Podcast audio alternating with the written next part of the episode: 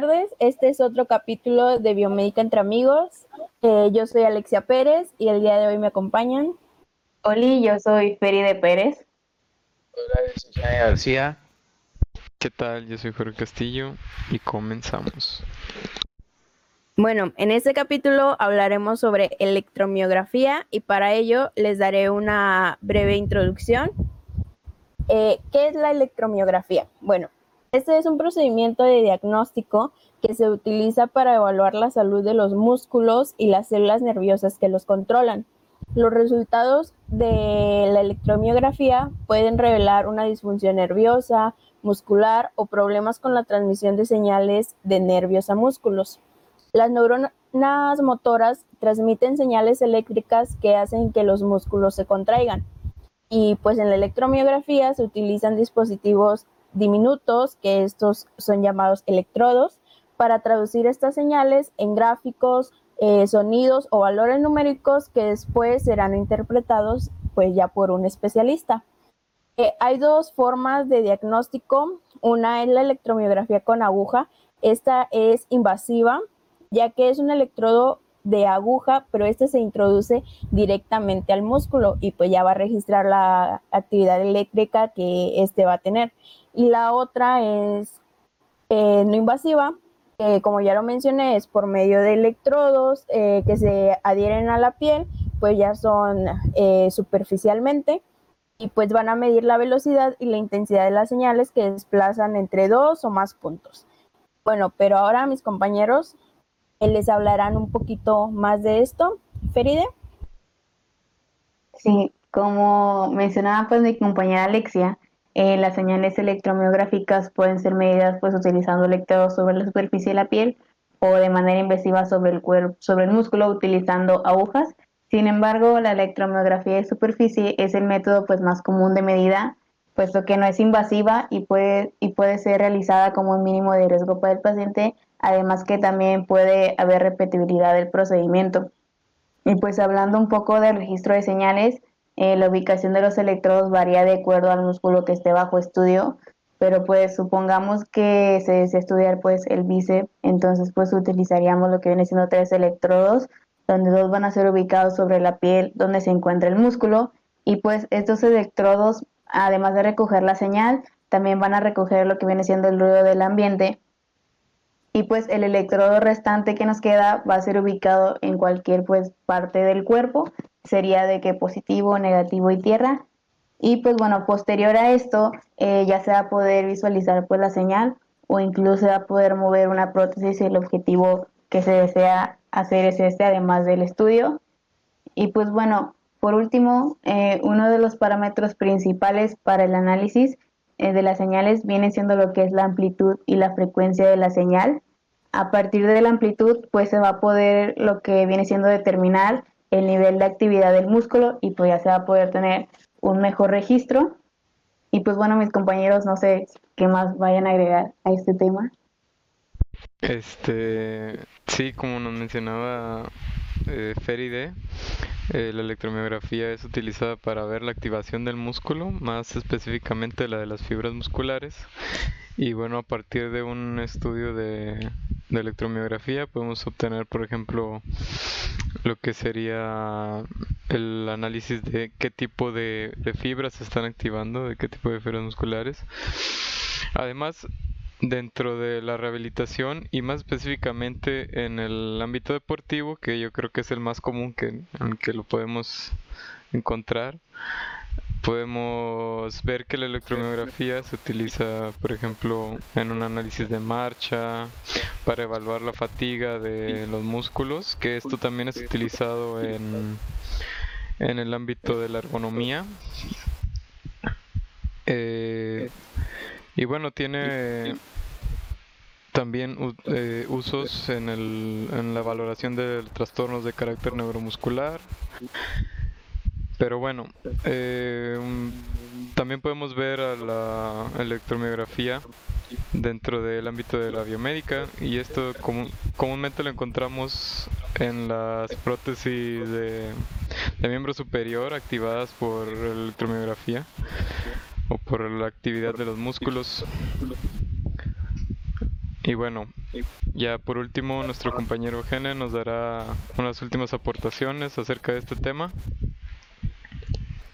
Gracias. Eh, sí, lo mío va ligado a lo último que mencionó mi compañero Jorge, que es lo de activación de prótesis por medio de la señal de la electromiografía. Este, ya vimos cuáles son como que los parámetros que se tienen que tomar en cuenta para poder interpretar esto. Entonces, lo que se ha estado utilizando últimamente es eh, dentro de la misma prótesis como que ahí mismo añadir el circuito de un electromiógrafo. Entonces, por ejemplo, si está en el brazo, este circuito eh, ya va a identificar si está recibiendo señal, no sé, por ejemplo, del músculo superior, entonces significa que habrá este, la, la prótesis, la mano. Eh, si es del inferior, pues que la cierre. Entonces esto ha ido poco a poco avanzando y se ha implementado lo que es la inteligencia artificial. Este, ¿en qué se está aplicando esto de la inteligencia artificial? Bueno, es en la distinción de los diferentes músculos en de, los que se detectan señal. Como mencionaron, pues los electrodos pues se da cuenta que agarran la señal pues parejo de todo lo que hay. Entonces pues necesita como que de un tratado eh, de señal. Entonces aquí es donde se hace el filtrado de la señal y gracias a esto pues eh, la inteligencia artificial se van a ir comparando con una base de datos. Entonces fácilmente ya podría identificar pues no sé que está utilizando eh, dos músculos en específico, tres músculos, cuatro músculos, y lo que puede derivar en que puedan hacer eh, activación de mecanismos pues, más complejos. Por ejemplo, lo que podemos ver hoy en día, que es lo más común, es que la persona pueda abrir y cerrar una mano, pero gracias a esto eh, y la gran base de datos que se tiene sobre los distintos impulsos, pues ya se puede lograr eh, pues que empiecen a maniobrar un poco más las cosas, no sé, por ejemplo, ya podrían ponerle de que un manejo bien de un pulgar, que puedan agarrar cosas este que tengan formas irregulares, que puedan oprimir botones con más facilidad, este usar un teclado, no sé. Eh, eso es lo que se está logrando ahorita con la con la inteligencia artificial y pues también que el proceso de esta señal pues es como que más rápido y puede tener pues más más aplicaciones. Y bueno, es todo. Y no sé si mis compañeros quieran agregar algunos comentarios finales sobre la importancia de electromiografía en la biomédica. Sí, pues la, de hecho tiene mucha aplicación en lo que viene siendo en el ámbito de prótesis.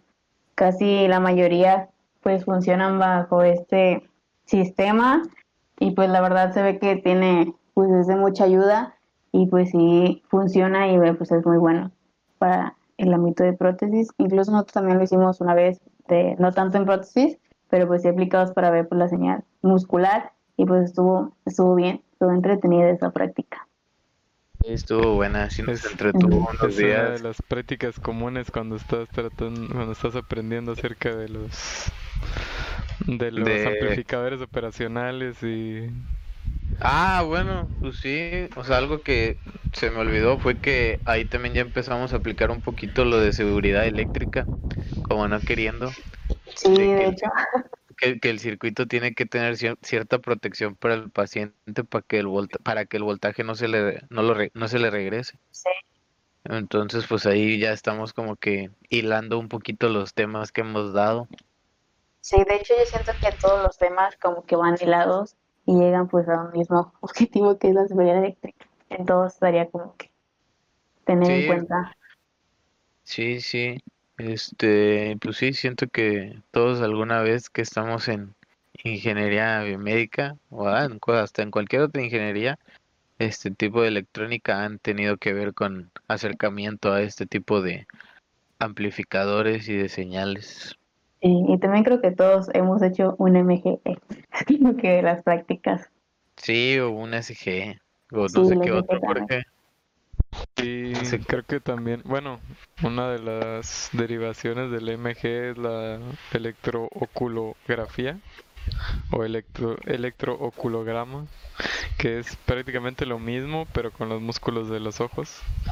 Y la colocación de los, de los electrodos es diferente. Pones el electrodo neutro en el centro entre los dos ojos y los, los electrodos positivos, pues iría, por ejemplo, en, en el músculo orbital del ojo, ¿no? a un lado. Y ya, Oh. así se capta la señal. Ese está muy padre, la verdad. ¿Ese cuándo lo hicieron? Ese mm, creo que nunca lo hicimos como tal, No pero, lo hicimos. pero vimos vi, ahí unos ejemplos con una clase con un ingeniero américo. Y él nos dio, él nos dio el ejemplo, pero sí, sí está muy padre ese, la verdad.